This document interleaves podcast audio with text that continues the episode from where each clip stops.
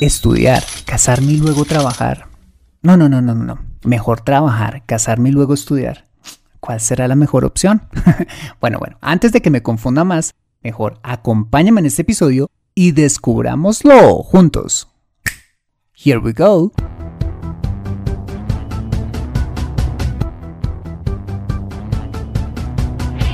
Bienvenido a Consejo Financiero el podcast de finanzas personales donde aprenderás a manejar inteligentemente tu dinero, salir de deudas, tomar buenas decisiones financieras y alcanzar una prosperidad sólida y duradera.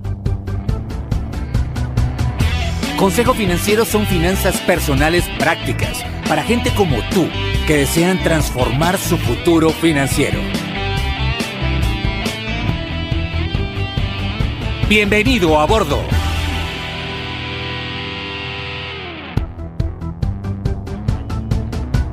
Hola, ¿qué tal? Soy Fernando Fernández y quiero darte la bienvenida a un nuevo y emocionante episodio de Consejo Financiero, tu podcast, tu programa de finanzas personales en el que aprenderás a manejar inteligentemente tu dinero, a salir de deudas, a tomar buenas decisiones financieras de consumo, ahorro e inversión y los principios para alcanzar una prosperidad sólida y duradera. Tener educación financiera es un aspecto esencial para alcanzar tus objetivos de vida, pues aunque tu profesión o área de conocimiento no sean las finanzas, todo lo que hagas en la vida involucrará dinero, por lo que necesitarás saber administrarlo inteligentemente para tener éxito en todo lo que hagas. En Consejo Financiero, aprenderás de manera práctica lo que necesitas para convertirte en un piloto experto de tus finanzas personales. Y como siempre te invito a visitar www.consejofinanciero.com, donde podrás encontrar este y muchos más contenidos de finanzas personales que estoy seguro van a ser de utilidad para tu vida financiera. Asimismo, te recuerdo que puedes encontrarme en facebook.com como Consejo Financiero Podcast, en LinkedIn como Fernando Fernández Gutiérrez, en Twitter como arroba consejo acertado y en Instagram como consejo rayita al piso financiero. Bueno, y sin más preámbulos, empecemos con el episodio de hoy. Bienvenidos a bordo. Recuerdo que cuando era un adolescente, mi mamá solía decirme, mi hijo, antes de involucrarse con alguien, pues primero estudie, trabaje y ahí sí cásese, tenga sus hijos y haga su vida. Bueno, pues quiero contarte que recuerdo ese consejo como si me lo hubiera dado ayer. Y te cuento que siempre estuvo presente en mi vida, al punto que me ayudó en ese sentido a tomar buenas decisiones, tratando de seguir el orden sugerido por ella, en una etapa de la vida en que las hormonas se alborotan y uno quiere salir a devorarse el mundo. Bueno, ¿y qué tiene que ver el orden en que se van quemando esas etapas desde la juventud con las finanzas personales? Bueno, pues tiene que ver mucho, pues el orden en las que las vayamos recorriendo hace que nuestra vida financiera, ojo, sea más fácil o difícil. Bueno, pues este episodio es para ti si eres un joven que está pasando por la adolescencia o estás comenzando tu vida laboral o universitaria. O por el contrario, eres un padre de alguno de estos y quieres aconsejar a tus hijos con sabiduría en torno a este tema. Bien, para empezar, querido joven, quisiera decirte que todo lo que planeas hacer en la vida lo vas a lograr, pero no todo lo vas a poder hacer al mismo tiempo. En la vida, lo queramos o no, todo tiene un tiempo de maduración y sobre todo un orden en cada cosa que queramos hacer. Como cuando aprendemos a caminar. Primero gateamos, luego damos algunos pasitos luego caminamos y luego sí corremos. La vida es un proceso donde pasa lo mismo, un proceso en el que no podemos tomar atajos, como le pasa precisamente a un bebé, quien no puede pasar de un momento a otro de gatear a correr.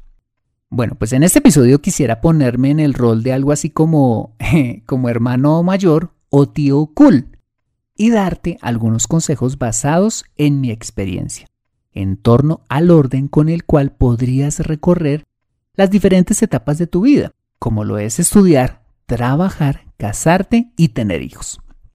Muy bien, las primeras dos etapas que te aconsejaría recorrer antes que cualquier otra cosa es estudiar y trabajar simultáneamente. Si quizás cuentas con la fortuna de que tus padres puedan pagarte la universidad y con ello dedicarte de tiempo completo a estudiar, excelente.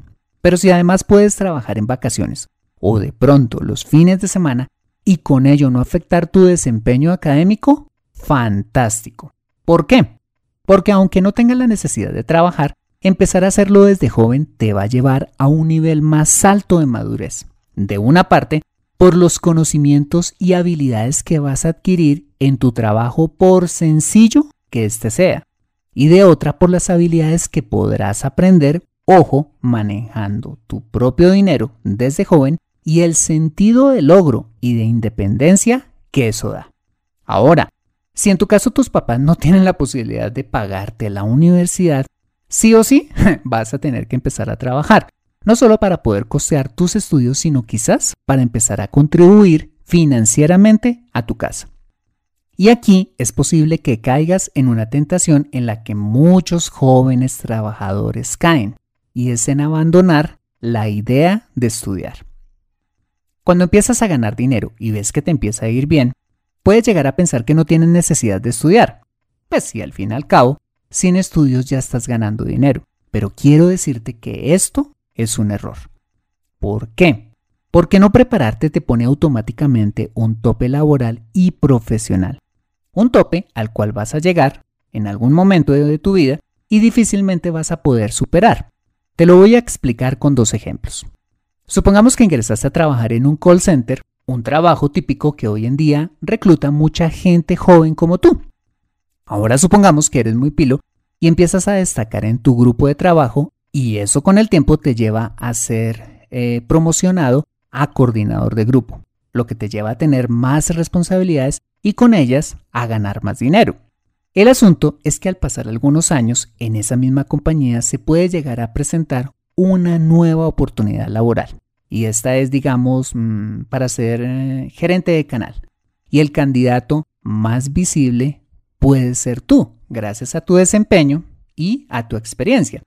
Pero el perfil de ese cargo no solo requiere de buenos resultados y de la experiencia que ya tienes, sino además de formación universitaria en carreras afines a la actividad de la compañía. Conclusión, que nunca vas a poder ascender a más de coordinador de grupo, porque no tienes estudios universitarios que puedan acreditar tu capacidad profesional. Claro, es posible que aún sin tener el título profesional, estés en capacidad de asumir ese cargo de gerente, pero estamos en un mundo en el que acreditar nuestros conocimientos a través de una institución de educación superior es clave para ascender en el mundo corporativo.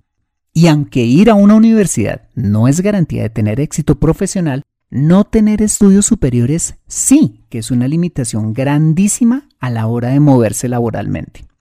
Es muy triste ver personas que se volvieron mayores que tuvieron grandes capacidades profesionales, se quedaron en trabajos modestos precisamente por no haber querido estudiar. Ahora, si tú me dices, ah, Fernando, pues a mí no me interesa emplearme, porque siempre he soñado con ser emprendedor y ser mi propio jefe. Por eso yo no necesito pasar por una universidad para tener éxito en mi negocio. Si este fuera tu caso, es posible que tengas razón. No necesitas de un título universitario para tener éxito en tu emprendimiento, pero también va a llegar un momento donde tu negocio también llegará a un tope y difícilmente pasará de ahí. ¿Por qué? Porque aunque la universidad no te garantiza una vida empresarial de éxito tampoco, sí te da el conocimiento, las herramientas y la capacidad de análisis que muy difícilmente adquirirías de manera empírica. Entre más preparado estés como empresario, más crecerá tu empresa. Y te lo digo porque a mí me pasó. Te cuento que después de que me gradué de la secundaria y empecé a trabajar, perdí cinco largos años para tomar finalmente la decisión de arrancar con la universidad. Pues cuando empecé a trabajar en ventas y empecé a ganar buen dinero, me vi tentado a no estudiar, pues veía cómo yo ganaba mucho más que otras personas que ya tenían un título profesional. Hasta que un día algo en mí me dijo que si no estudiaba me estaría perdiendo de oportunidades mucho mayores, que años después efectivamente llegaron y que pude aprovechar al estudiar. Una cosa más, es posible que por un tema económico se te dificulte costearte la universidad y a cambio de ello veas más factible empezar haciendo mm, cursos intermedios o de formación técnica. Esto me parece una buena opción para empezar. Siempre y cuando, ojo, no te quedes ahí, porque de igual manera te puedes quedar estancado. No obstante, si trabajas y eres juicioso ahorrando, créeme, puedes pagarte de una vez una buena universidad, así no sea la más costosa o la más prestigiosa. Y en mi opinión, es mejor apuntarle de una vez a una carrera profesional que hacer escalas con estudios técnicos. Conclusión, sean cual sean tus circunstancias, trabaja y estudia, pues trabajar te permitirá madurar como no te imaginas y de paso te dará la posibilidad de empezar a cumplir objetivos financieros desde muy joven, como precisamente ir a la universidad, viajar, que es tan chévere hacerlo cuando uno está joven, y quizás si eres muy juicioso y visionario, comprar tu primer apartamento. ¿Por qué no? Y estudiar a su vez te dará la posibilidad de crecer profesional y financieramente, en una sociedad donde el conocimiento es cada vez más relevante. Y si lo tienes, te va a dar una ventaja competitiva, como lo veíamos en el episodio anterior. Acompáñame después de este mensaje donde veremos la siguiente etapa que te recomendaría seguir en tu vida. Construir un hogar con el amor de tu vida. Regresamos en breve. Me siento atascada en mi vida financiera y no sé por dónde empezar. Quiero ahorrar para la universidad de mis hijos, pero no sé dónde hacerlo. Me gustaría invertir en fondos de inversión, pero no sé dónde ni cómo. Deseo tener un seguro de vida, pero no entiendo del tema. Quisiera planear mi jubilación, pero no tengo quien me asesore. Si vives en Colombia y este es tu caso, no te preocupes, ve a www.consejofinanciero.com slash asesoría guion al medio financiera y solicita la asesoría que requieres en forma personalizada. Consejo Financiero, mejor educación financiera, mejores decisiones. Regresamos a Consejo Financiero. En la primera parte de este episodio vimos la importancia de estudiar y trabajar para tu crecimiento personal, profesional y financiero. Muy bien, una vez hayas logrado terminar una carrera y con ella alcanzar cierta estabilidad profesional, quizás sea el momento de considerar dar el paso, con el amor de tu vida, de construir un hogar con todo lo que ello implica, donde además de amor se requiere de estabilidad financiera. Como te lo he explicado en muchos episodios de este podcast, la estabilidad financiera es determinante para el éxito de cualquier relación de pareja, por lo que aconsejo no dar este importante paso sin haberte preparado académicamente antes y estar consolidado financieramente hablando. El problema y lo que complejiza la vida financiera de la gente joven es cuando por causa de las hormonas alborotadas que se viven en esta etapa de la vida, sumado, ojo, a una falta de límites y de principios, empiezan a llegar los hijos no deseados, tomando como decimos en Colombia, biches a los jóvenes obligándolos a asumir nuevas responsabilidades sin haberse preparado y para completar sin estabilidad financiera.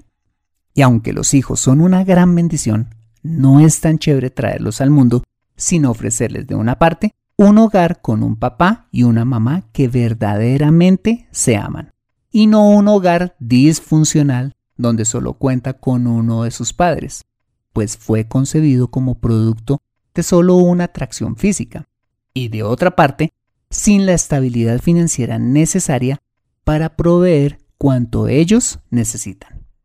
Claro, hay madres solteras o parejas muy jóvenes que han podido igual salir adelante a pesar de su inestabilidad emocional o financiera, pero les ha tocado muchísimo más duro que si hubieran esperado a terminar sus estudios y a estabilizarse financieramente para ahí sí decidir formar una familia y tener sus hijos. Mira, cuando vienen los hijos a destiempo, se vuelve más difícil poder terminar una carrera universitaria y hacer muchas más cosas, pues los hijos demandan, como ya te lo imaginarás, bastante tiempo y además una carga financiera mucho más alta. Y aquí quiero hacer un paréntesis. Si te has involucrado con alguien y como producto de esa relación llega un bebé, debes ser responsable con esa nueva vida cueste lo que cueste, incluso a expensas de tus propios sueños. No solo respondiendo como se debe, sino además no cortando esa nueva vida que está por llegar.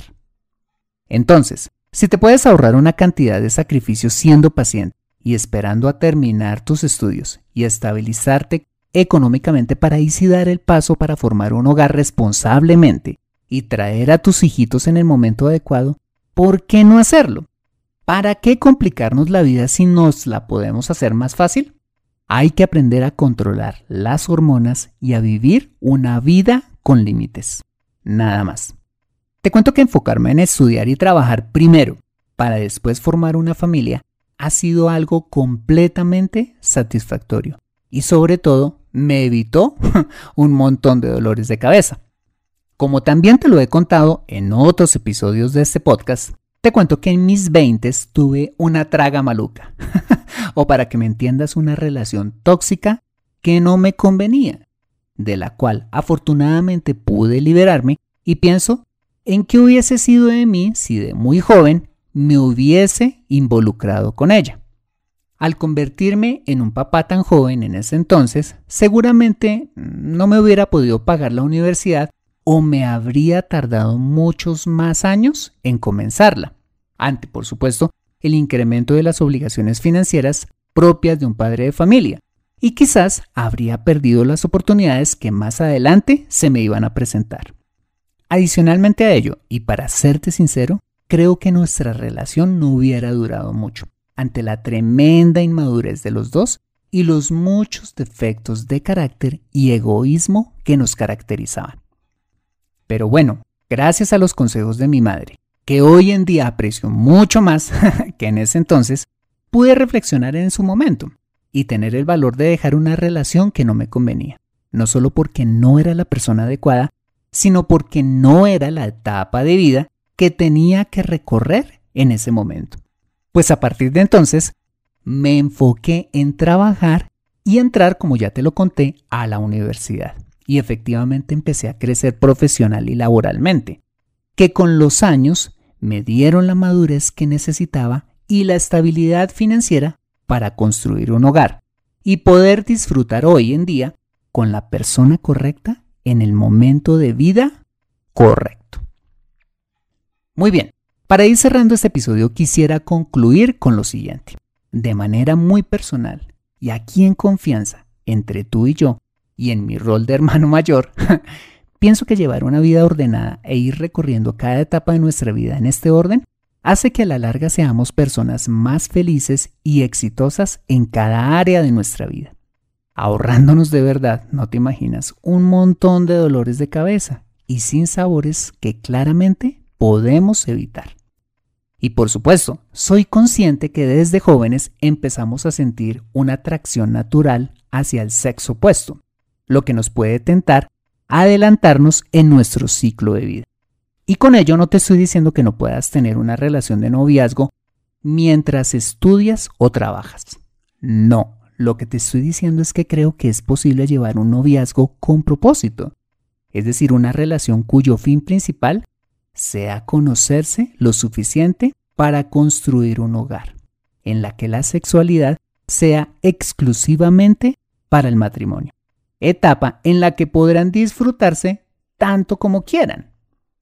¿Y por qué creo que un noviazgo debería llevarse así? No solo porque considero es lo correcto, sino porque además es la mejor manera de evitar traer hijos a destiempo, sufrir rupturas dolorosas y de comprobar el verdadero amor que dice sentir tu pareja por ti. Y saber de paso si ese novio o esa novia es verdaderamente la persona ideal. Mira, si esa persona realmente te ama, sabrá esperar y de paso respetarte.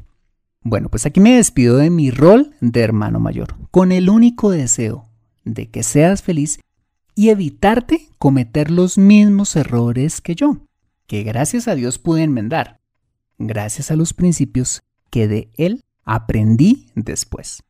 Te deseo lo mejor. Recuerda que hoy estás escribiendo tu futuro Así es que enfócate, ordena tu vida y construye tu futuro desde ahora.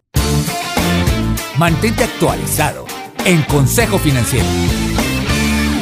Bueno, muy bien, ese ha sido el episodio número 138 de Consejo Financiero. Si te ha gustado este episodio, házmelo saber suscribiéndote al podcast y sobre todo escribiendo tu valioso comentario en torno a este programa. Y si escuchas este episodio desde un iPhone o un iPad, para mí sería súper valioso si me dejas tu opinión acerca del programa. Esto lo puedes hacer al entrar a Consejo Financiero a través de la aplicación podcast de tu dispositivo y bajar hasta calificaciones y reseñas y dejarme allí tu opinión dando clic en escribir reseña. Esto me ayudará un montón para posicionar aún más el programa y de esta manera poder llegar a muchas más personas. Por ello, mil gracias por tu ayuda.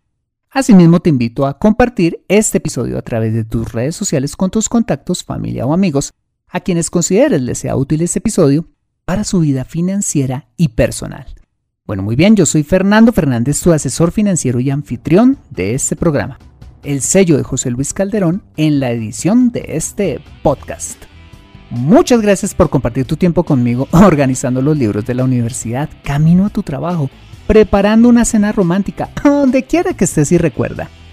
Consejo Financiero son finanzas personales prácticas para gente como tú que desean transformar su futuro financiero. Buena semana y nos vemos con un nuevo episodio el próximo lunes a las 5 pm hora de Colombia. Chao, chao.